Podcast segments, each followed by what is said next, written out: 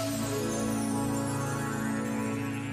Segundo o professor Anselmo Borges, a novidade do Deus cristão é que ele renuncia ao poder. Se Deus viesse em majestade, os seres humanos ficariam arrasados. Não poderia haver lugar para nós. O nosso destino só poderia ser a escravidão. Deus, porém, esvaziou-se de si mesmo, como diz São Paulo, e fez-nos livres para estabelecer conosco uma aliança. Isto significa que, se Deus não dispõe de nós, muito menos nós podemos dispor de Deus. Este momento está disponível em podcast no site e na app da RGF.